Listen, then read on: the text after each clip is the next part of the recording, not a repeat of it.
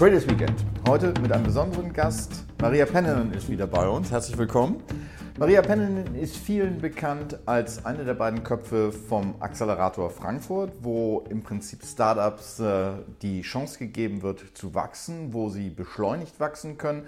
Aber Maria Pennenin ist darüber hinaus äh, viel, viel aktiver noch. Äh, sie ist CEO, sie ist Business Angel, sie ist eine der gefragtesten Sprecherinnen in Europa, in der Dachregion insbesondere, wenn es um Fintechs geht, wenn es um die Startup-Szene geht und insbesondere, wenn es um Frauen in der Startup-Szene geht, aber auch zwangsläufig, Gründerinnen sind Führungspersonen, auch Frauen in Führungspersonen. Darüber wollen wir heute mit ihr reden.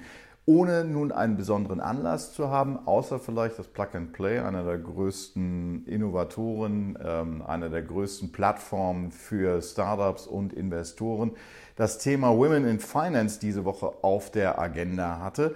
Äh, Im Grunde ist das ein Dauerthema, Maria. Ähm, warum ist das so ein Thema, was uns so lange beschäftigt? Warum ist es so schwer, dort irgendwelche Veränderungen hinzubringen? Ja, ich denke, das ist eine gute Frage, aber ich denke, wie du sagst, es ist schon ein Thema, für was man etwas tun muss. Ich denke, das ist auch äh, ab und zu vielleicht, ich habe das auch überlegt, habe ich mit, mit anderen auch Frauen gesprochen, dass vielleicht ist es, die, ein Teil von dem Problem ist, sind auch die Frauen. Das sind, vielleicht sind die ein bisschen zu schüchtern. Oder wir denken, dass, ach, wenn man eine gute Leistung bringt, dann wird man auch befördert. Aber das Problem ist, es, es ist ja nicht so. Ich denke, teilweise äh, ist es ja klar, dass wir sind ein bisschen so, wie sagt man, biased, also in unseren Entscheidungen. Wir sind ja alle so. Und ab und zu ist es auch so, dass wenn man, wenn es einem nicht bewusst ist, dass man ist vielleicht biased, wenn man Entscheidungen trifft, vielleicht, also wer wird befördert, eine Frau oder ein Mann, dann dann kann, kann es passieren, dass fast die beide so gut sind, dann nimmt man den, den Mann, weil das kennt man besser. Man ist, ja, so ist es ja. Also ich denke, es ist ein Thema, dass wir aktiv mit das arbeiten und verstehen, also wie gesagt, diesen unbiased, äh, diesen Biases, das wir haben für gegen Kompetenz und Frauen. Das heißt, man muss das Muster durchbrechen. Ja. Du hast ein Beispiel gegeben, wie so ein Muster durchbrochen werden kann. Du hast dich mal blind beworben. Vor ein paar Tagen auf LinkedIn konnte man lesen, du bewirbst dich als Frau in äh, Führungspositionen, äh, für Bordpositionen, einfach weil du es schon kannst, weil du es schon gemacht hast äh, und weil du gesagt hast, seht her, ihr sucht, hier bin ich. Und hast dann auch noch äh, aufgelistet, was du alles an Qualifikationen mitbringst, was sehr beeindruckend ist. Das äh, können diejenigen, die sich dafür interessieren, auch gerne noch nachlesen. Wie war denn die Reaktion? Ja, das Lustige ist, dass ich habe das eigentlich nicht so gedacht, also Bewerbung. Aber klar, das könnte, das ist, ist eigentlich auch so. Es war vielleicht ein bisschen so sarkastisch gemeint von Anfang, weil ich dachte, es ist ein, ein lustiges Thema. Aber, aber auch, dass äh, die, die Response war, war, war interessant. Ich bin auch äh, von ein paar auch Headhunters, die Headhunten für so eine Boardposition, also äh, kontaktiert geworden und sagen, die würde gerne mit mir sprechen und gucken, also was es alles gibt. Und auch klar, viele Frauen haben gesagt, ah, cool, schön, dass du das gemacht hast. Das hat die auch gedacht, ich solle das tun, aber habe das nicht gemacht. Also ich denke, das war ja klar nur eine positive Feedback, das man bekommt. Und was ich sehr, sehr gut fand, es gab eine Frau auch, das hat diese Idee genommen und dasselbe auch nochmal gepostet und dann also, also weitere Frauen, also sagt man, empfohlen für, für solche Positionen. Und das finde ich gut, weil ich denke ab und zu, wir Frauen sind nicht so gut, einander zu helfen. Ja? Wir denken vielleicht irgendwie, dass, ja, wenn ich jemandem helfe, dann denken die, dass ich, ich helfe das, der, diesen Personen nur, weil ich den kenne oder ja, aber so ist es ja, so funktioniert das Netzwerk. Ich wollte gerade sagen, ich meine, das ist ja äh, unter Männern durchaus üblich. Also ich helfe jemandem, ja. weil ich den kenne und äh, weil ich vielleicht die beiden Personen zusammenbringe, von denen ich mir vorstellen kann, dass ja. die äh, gut zusammenpassen und was ja. Äh, Tolles miteinander bewirken können. Ähm, was ist es, was Frauen davon abhält? Ich denke, dass die Frauen, wie gesagt, Angst haben, dass die, die, die werden vielleicht äh, als schwach gesehen oder dass die, also dass die irgendwie ähm, wie du sagst, das ist, weil das, das ist ja normal, das macht man, das ist, deswegen hat man ein Netzwerk, dass man Leute verbindet, die man kennt und denkt, hey, du könntest vielleicht dem helfen. Aber die Frauen irgendwie sind sehr, sehr, sehr vorsichtig, dass man irgendwie keine äh, falsche, also Netz, Netzwerke bindet oder, oder Leute, und wenn, wenn, wenn es dann scheitert, was, dann ist das, bin ich ja schuld. Irgendwie, ich denke, man, sieht, man ist ein bisschen so übervorsichtig mit solchen, mit. Und da versteht man nicht, das ist ja das Ganze mit Netzwerk, dass man, dass man Leute verbindet und, und hilft ja. Das, das finde ich mindestens, das ist dann normal. Wir diskutieren das Ganze jetzt aus einer sehr, sehr weiblichen Sicht heraus. Äh, es sieht so ein bisschen aus und den Eindruck möchte ich vermeiden, es ist nur Schuld der Frauen, dass es dort nicht vorwärts ja, geht. Ähm, denke, ja, ja. Wenn du jetzt mal zurückblickst, du äh, begleitest die Szene ja nun schon eine ganze Weile, du bist sehr erfolgreich, ähm, hast äh, Erfahrungen, von denen andere Frauen auch profitieren können. Was hat sich in der Gesellschaft in der letzten Zeit getan? Würdest du sagen, die Gesellschaft steht still oder würdest du sagen, da ist schon was passiert, da ist so ein gewisses Umdenken spürbar, es muss nur halt ein bisschen mehr werden? Ja, ich muss sagen, ich, ich denke, das Spiel hat sich nicht geändert, ja. Aber es kann auch sein, weil ich komme ja selber von einem sehr mannsdominierten äh, Bereich und also ich hatte vielleicht nie diesen Erwartungen auch nicht, dass ich von anderen Frauen also befördert werde oder, oder dass die mir helfen, weil das war, ich hatte nicht so viel in meinem eigenen Netzwerk. Aber was ich sehe jetzt, besonders wenn ich mit, mit Startup-Gründerinnen arbeite, dass, es, dass die werden auch ein bisschen anders behandelt von, von Investoren und vielleicht auch vor, vor anderen Leuten. Da sehe ich, dass wie wichtig es ist, also dem zum Lernen, dass die müssen sich selber, wie diese blinde äh, Bewerbung, die müssen sich bewerben, weil sonst wissen, die kennen die Leute nicht, wissen nicht, was sie können.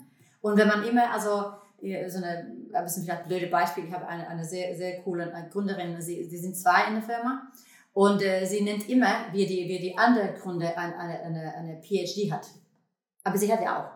Das okay. vergisst sie immer zu nennen, ja. Und also, dass das, also wie wichtig es ist, dass man, oder wie sagt man das, ohne das Gefühl zu haben, ach, ich, ich, ich promote mich selber jetzt. Er sagt, nein, also, ich hatte immer so riesen Interesse an, an, an Computer Science und deswegen habe ich auch eine PhD gemacht. Also man kann Sachen auch so nett sagen, ohne äh, so eine riesen, also Superstar zu werden. Und ich denke, das ist auch wichtig zu verstehen, dass man muss diesen Sehne irgendwie bauen, zu Leute erzählen, ein bisschen, dass sie verstehen, warum sollte ich mit dir reden? Das ist das Wichtigste. Ja. Jetzt hast du einen Punkt genannt, der sehr, sehr spannend ist, gerade in Bezug auf Gründerinnen. Du sagst, die Investoren behandeln Frauen anders. Inwiefern? Äh, weil ich denke, dass die, die Erwartungen sind ein bisschen anders, ja. Ich, ich, ich, ich, und ich denke, das ist auch, nicht jeder macht das, ja. Aber ein bisschen diesen, nochmal diesen Bias ist, das man hat. Man ist immer so sehr vorsichtig. Man, ich denke, man gönnt sich Männer gern, also Risiko zu nehmen und ein bisschen so, die trauen sich jetzt Sachen zu tun. Aber die Frauen sollten so gut mit Zahlen sein, als ob der so sehr null Risiko. Aber das ist, das geht ja nicht. Deswegen sind die ja Startups, weil es, es gibt, es ist immer risikoreich. Und ich denke, das auch für eine Frau zu merken, eine Kunderin zu merken und sagen, hey, warum du, stellst du solche Fragen? Stellst du solche Fragen wie jeder? Oder nur, weil ich eine Frau bin? Also man kann muss auch das nicht so provokativ sagen, aber dass man merkt sich ein bisschen, was stellen sie für Fragen und dass man denkt, warum stellen sie solche Fragen. Und auch klar da ist es, wie erzähle ich meine Story? Wenn ich immer in sehr kleine Details gehe, wenn ich etwas vortrage, dann klar, dann hacken die Leute auch dann an. Also man muss auch selbst verstehen, also wie erzähle ich meine Story? Wie ist, was ist meine Vision? Weil die alle haben ja eine Vision. Drei Jahre hin oder fünf Jahre hin, aber die erzählen nur, was wird dieses Jahr passieren. Na klar, dann gucken die nur das an. Also es ist auch wichtig, selber zu verstehen. Also wie werde ich dann wahrnehmen von anderen Leuten? Jetzt haben wir festgestellt, es hat, du hast gesagt, in der Gesellschaft hat sich relativ wenig geändert. Wenn man den Startup-Monitor nimmt, äh, es gibt immer noch äh, ein erhebliches Ungleichgewicht äh, zwischen den Gründungen, wo die Männer ähm, den Kurs bestimmen und, die Gründungen von, und den Gründungen von Frauen. Generell, was die Startup-Szene angeht, wird viel diskutiert über ähm, den Rückgang von Wagniskapital, über die Schwierigkeiten bei Finanzierungsrunden. Heißt sozusagen, eigentlich ist der Handlungsdruck ja äh, enorm gewachsen. Was wird das nach deiner äh, Prognose jetzt bedeuten für äh, Gründungen von Frauen in der Zukunft? Ich meine, beim Accelerator Frankfurt kümmert ja. ihr euch ja auch äh, in speziellen Programmen um äh, ja. weibliche Gründerinnen. Ja, ich denke, ich denke vielleicht in der Anfangsphase hat es nicht so große ähm, Bedeutung. Ich denke am Anfang, also wenn du, du sammelst ja nicht keine mehrere Millionen. Ich denke, die, die, die, die, wo das Kapital vielleicht enger ist, ist in der nächsten Phase, entweder Series A oder weiter, wenn man also richtig viel Geld sammeln muss und dann fragen die Leute schon nach Beweis. Also was hast du dann gemacht mit das alles, was du schon bekommen hast? Ich denke, am Anfang ist noch die, die gute Story, also die, dass man den Research gemacht hat, dass man hat eine tolle Idee, dass man auch exekutieren kann. Ich denke, ich denke, es ist nicht schwer, jetzt Geld zu bekommen für eine, eine richtig gute Execution. Das denke ich nicht. Und äh, ich denke, das müsste ich sagen, ein bisschen zurücknehmen, weil ich denke schon, dass die Frauen vielleicht heutzutage ein bisschen mehr Vertrauen haben. Dass die sind auch mehr, das, das System ein bisschen mehr bewusst, also was die können und was die nicht können. So, ich denke, das ist, vielleicht ist es, da hat sich etwas in Frauen geändert. Ich hoffe auch, dass es an der Männerseite ein bisschen ändert, sodass es für den auch ein bisschen leichter ist. Inwieweit ist es hilfreich, Support von Männern zu haben? Klar, das ist ja, das ist ja wir, wir, wir sind ja 50-50 in dieser Welt. Ich meine, man kann nicht ein Niche bauen nur für Frauen oder, oder klar, kann, solche Produkte gibt es auch klar, aber ich denke, man braucht diese Unterstützung von beiden Seiten. Weil, ähm, ja, ich denke, das ist, äh, so ist es nur. In, in, in, äh, das wird nur ein bisschen so und leider, äh, muss ich sagen, das ist oft so, man hat zum Beispiel einen Beruf, wo es ähm, früher immer nur Männer gab. Und das war sehr prestigevoll, so Ärzte oder was immer das gibt. Und dann, also wenn es mehr und mehr Frauen reinkommt, dann wird es ja weniger und weniger Prestige und die Gehälter vielleicht gehen unter oder, oder man, dann denkt man, warum ist es so dann? Ist das, weil, nur weil es Frauen da gibt, da ist es nicht mehr so wertvoll oder, oder was ist das dann? Und ich denke, deswegen ist es wichtig auch zu denken, dass vielleicht kann man immer so mehr, alles nur mehr gleichmäßig machen. machen. Man hat auch Männer und Frauen. Und klar braucht man auch die, die, die Vision von beiden Seiten. Und man muss achten, dass es nicht so, ich denke, mit Startups wird das nie passieren, dass man, wenn man mehr Frauen als Kunde hat, dass die, die Bewertungen untergehen. Vielleicht mehr realistisch könnte die, die werden, aber ich denke, ja, ich denke, wir brauchen beide. Es gibt keine so Frauenwelt oder Männerwelt.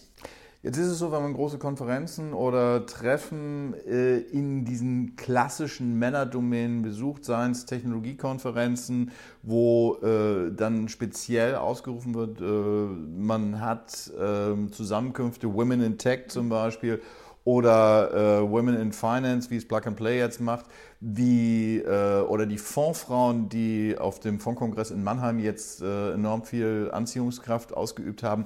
Ähm, das klingt doch eigentlich nach einer Verbesserung. Trotzdem sehen die Zahlen eher so aus, dass Deutschland auch im europäischen Vergleich hinterherhinkt. Im europäischen Vergleich Frauen in, Führungs, äh, in Führungspositionen etwa jede dritte Führungsposition von einer Frau besetzt. In Deutschland nicht einmal ein Viertel. Wie kommt dieser Unterschied zustande? Ja, ich denke, das Problem ist ja klar, wenn man guckt an in, in, in der Businesswelt, ist, ist es so, man braucht dann bis, bestimmte Erfahrung, dass man irgendwo in, in, in, in Führungsebene kommt. Und normalerweise, also ist es ja trotzdem noch heute so, dass die Frauen sitzen in HR-Position oder Kommunikation oder machen oder vielleicht sogar Marketing. Und das Ding ist, wenn, wenn man in Führungsposition ist, muss man ja schon das vom Verkauf verstehen, Finanzen und solche Sachen. Und ich denke, der einzige Weg, das zum Enden, ist, dass man bekommt mehr Frauen in diesen Positionen, in dem Mittelmanagement. Dann können sie dann sich also befördert werden. Und da klar, wie, wo fängt das alles an? Es fängt an von zu Hause. Es fängt an in der Schule. Es, es fängt an, wie fördert man, befördert man die Frauen oder wie, wie macht man das interessant, dass sie auch verstehen, hey, das ist wichtig. Also ich, ich habe ja selber Mathematik studiert und ich fand das immer total cool. Ich habe einen Sohn und da er meint, Mathematik ist nicht interessant, ich finde das total unfassbar. Aber ich denke, es ist klar sehr wichtig, also das fängt von der Schule an. Also wie macht man das interessant, dass man solche wichtige Fächer auch studiert. Und ich denke da, wenn man, klar, wenn man versteht, wie wichtig Mathematik ist, Physik, ähm, Ökonomie, dann, dann hat man auch die Chance, auch sich weiterentwickeln, wenn man das will, in, in Führungspositionen. Und ich denke, vielleicht hat man nie, so ein Research habe ich mindestens nicht gesehen, warum ist es? Ist es etwas, was ist abhängig von den Frauen? Gleich habe ich mit einem großen Unternehmen in Finnland gesprochen, ein paar Wochen hier, und die haben das gleiche Problem die, die wundern sich, warum gibt es so wenige Frauen in den äh, höheren Ebenen. Und dann denken die, irgendwann hört es auf. Also es ist noch im Mittelmanagement hat man viele, viele Frauen, aber irgendwann, die, die kommen nicht, also es, so viele Stufen gibt es ja auch nicht. Mhm. Aber warum machen die das den nächsten Schritt nicht? Klar, wenn, wenn man da äh, acht Positionen hat, dann ist es ja auch äh, begrenzt, also wie da, wie diese Position bekommen kann. Aber ist es das, die denken, ach, das ist so, ich weiß nicht, politisch oder das ist so hart oder das ist so, nimmt allgemein Zeit, das habe ich keine Lust für. Aber das ist ja dann die, die, die Aufgabe von einer Firma auszufinden. Was ist so schlecht mit unserer äh, Führungsebene, dass niemand da kommen will, wenn es um das geht, ja? Aber man weiß das nicht, wo man diese Fragen stellt. Und ab und zu will man das vielleicht nicht wissen. Das ist ja auch so, ja. dass man, äh, ja, es kann sein, dass es vielleicht so hart, so viel, man hat keine Freizeit oder ist es so vielleicht politisch ähm, anstrengend sozusagen oder vielleicht so aggressiv, dass man will nicht ein Teil von das sein. Weiß ich. Das klingt so ein bisschen so, als bräuchte es Vorreiterinnen, die mhm. einfach sagen, okay, ich nehme jetzt mal den Staffelstab, ich gehe da mal in die Runde und versuche nicht von unten das System mhm. aufzurollen, sondern gegebenenfalls auch äh, in eine Führungsposition zu gelangen, mhm. um dort die Voraussetzungen zu verändern. Jetzt haben wir in dieser Woche äh, erfahren, dass die Vorstandsvorsitzende von ThyssenKrupp ähm, den äh, Posten räumen wird, vorfristig. Äh, ist das eher ein Rückschlag oder sagst du, das ist ein Einzelereignis? Ich denke, es ist immer, man müsste verstehen, warum. Ich meine, wir können ja immer also denken, ach, das ist passiert deswegen und deswegen, aber wir wissen das ja nicht. Es kann ja sein, dass jemand merkt, hey, ich habe das genug lang gemacht, das ist nicht mehr mein Ding. Oder vielleicht hat man etwas äh, gemacht, dass die, die den äh, Aufsichtsrat oder wer immer da in, äh, entscheiden hat, dass man geht, entschieden hat. Das, das ist ja so. Wenn man in Job steht, hat es auch, das ist ja, wie sagt man, das ist auch schnell um, wenn man nicht äh, das äh, bringt, was man vielleicht versprochen hat. Ich, ich, das kenn, ich kenne überhaupt diesen ThyssenKrupp-Fall nicht, das kann ich nicht, nicht äußern. Aber. Nun hast du vor einigen Jahren ein Buch veröffentlicht, mhm. How to Fuck Up Your Startup, wo du so typische Fehler aufgelistet hast und mal beschrieben hast, wie man diese Fehler auch vermeiden kann. Mhm. Und wie man aus Fehlern, vielleicht auch von anderen, lernen kann. Mhm. Bei Frauen wird immer gesagt, sie sind sehr, sehr ähm, vorsichtig, sie gehen bedacht an Risiken ran. Das heißt nicht, dass sie sie nicht nehmen, aber dass sie äh, sehr sorgfältig kalkulieren, mhm. wo sie das Risiko nehmen. Ist es etwas, wo man sagen könnte, wie du es halt auch gemacht hast, seht her, wenn Frauen über das Scheitern reden, ist das sehr viel lehrreicher? Ist das sozusagen dass man über diesen Beitrag vielleicht äh, eine ganz andere Positionierung von Frauen in Führungspositionen bewerkstelligen könnte? Ja, ich müsste sagen, dass äh, ich, ich kenne viele Frauen, die sagen, die sind so aufgewachsen, dass man sollte keine Fehler machen, man so, sollte eine eine nice girl sein. Das hatte ich nie. Also man hat, ich, man hat mich gelassen zu machen, was ich wollte. Also es war nie das, das Thema und vielleicht deswegen ab und zu habe ich auch Schwierigkeiten, Frauen zu verstehen, warum die so vorsichtig sind. Aber man müsste sich vorstellen, dass wenn man immer nur Platz bekommt, wenn man etwas falsch macht oder, oh, du kannst ja nicht, dann klar versucht man das zu vermeiden. Aber was ich sehr gut ähm, finde, ist, dass ich mache jetzt so ein Empowered Woman, also so ein Coaching-Programm. Und da machen wir also mit den Frauen ähm, so Gruppensitzungen jede zweite Woche und jede zweite Woche haben sie dann ein einzelne Coaching. Und warum ich das super wichtig finde, dann lernen sie voneinander. Das weißt du, ich bin nicht alleine, ich bin nicht die Einzige, die diese komischen Erfahrungen hat, vielleicht mit Männern oder mit, mit, mit Unternehmen. Das passiert hier. Und dann kann man einander helfen und, und versteht man, hey, so ist es. Das ist ja eigentlich relativ normal, dass man solche Gefühle hat oder dass man solche Erfahrungen hat und dann wird man stärker. Weil man ist nicht die Einzige, die solchen, weil das ist oft so auch nicht nur für Frauen, es sind auch Männer, die denken, oh Gott, ich bin die Einzige, das nicht kann oder, oder. Also ich denke, diesen Gefühl, dass man, man kann und das ist okay, Fehler zu machen. Jeder macht das.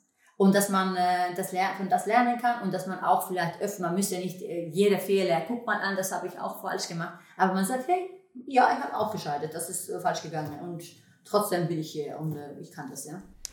Würdest du sagen, es gibt sowas wie einen Masterplan? Was würdest du empfehlen, wenn Frauen jetzt sagen, äh, noch am Anfang ihrer Karriere oder besser noch, äh, sie sind mitten im Berufsleben, äh, haben die ersten Hürden genommen, aber stecken jetzt so ein bisschen in der Sackgasse. Was würdest du denen empfehlen? Was ist der Masterplan? Wie kriege ich ein Mindset, um gegebenenfalls auch für Führungspositionen mich zu empfehlen?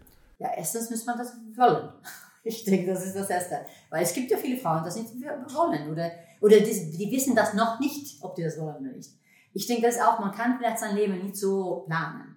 Aber ich denke, man muss immer denken, okay, bin, bin ich diejenige, die gern also Herausforderungen nimmt. Dass ich gern also zeigen will, was ich kann und ich gern mit anderen Leuten arbeite. Dann klar, dann hat man schon etwas, was man auch in, in, in eine Führungsposition also beibringen kann. Ich denke, das ist super wichtig. Zu verstehen, kann ich das?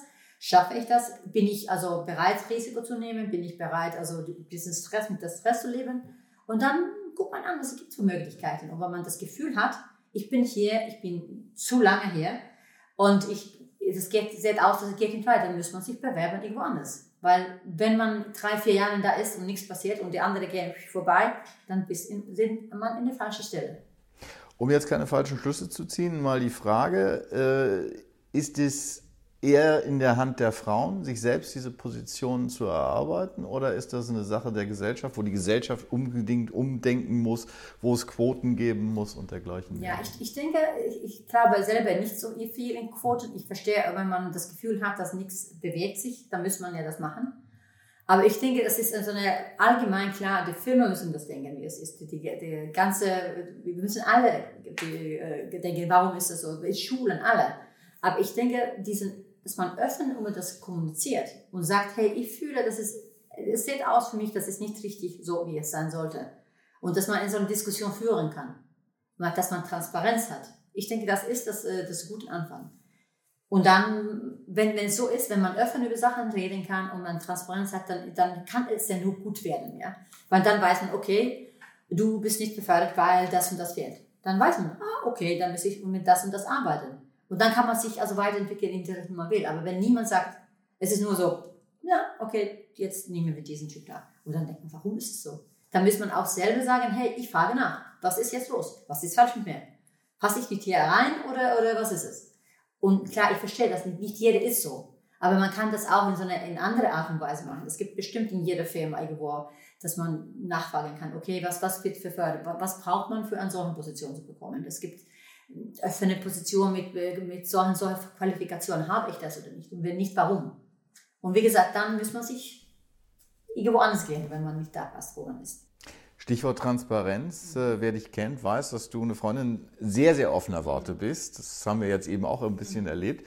Und dich hat es ja auch nach vorne gebracht. Ich habe äh, am Anfang unseres Gesprächs schon mal so ein bisschen aufgezählt, wo deine einzelnen Stationen sind. Es ist eine sehr äh, zeitintensive äh, Tätigkeit. Du bist sehr äh, aktiv und, und, und viel beschäftigt und äh, nicht zuletzt, du bist ja auch äh, Mutter, muss man ja auch dazu sagen. Klingt immer so, als ob man dann äh, Maria Pennernen nur am Arbeitsplatz sieht. Nein, ist ja nicht so. Ähm, wenn du jetzt guckst, machen wir ja immer aus Wochenende, wie entspannst du dich? Ach, ich verbringe Zeit mit meiner Familie. Ja, ich spiele ja Golf, klar, ich Zeit habe, ich gehe joggen ich, äh, ich ja, esse mit meiner Familie, ab und zu gucken wir so einen netten Film an. Ich denke, dass für mich das Wichtigste ist, das in Zeit mit meiner Familie zu bringen. Mein Kind und mein Mann. Und ja, mehr braucht man ja nicht. Irgendwelche speziellen Pläne fürs kommende Wochenende? Äh, dieses Wochenende bin ich allein mit meinem Sohn, weil mein Mann geht surfen. Äh, also ich denke, wir werden, wenn ich mein Kind mitschleppen kann, dann gehen wir eine Golfrunde und sonst in den Wald mit dem Hund äh, ruhig das machen. Maria, dann wünsche ich dir ein wundervolles Wochenende. Danke dir für ein fantastisches Gespräch. Ich habe zu danken. Vielen Dank.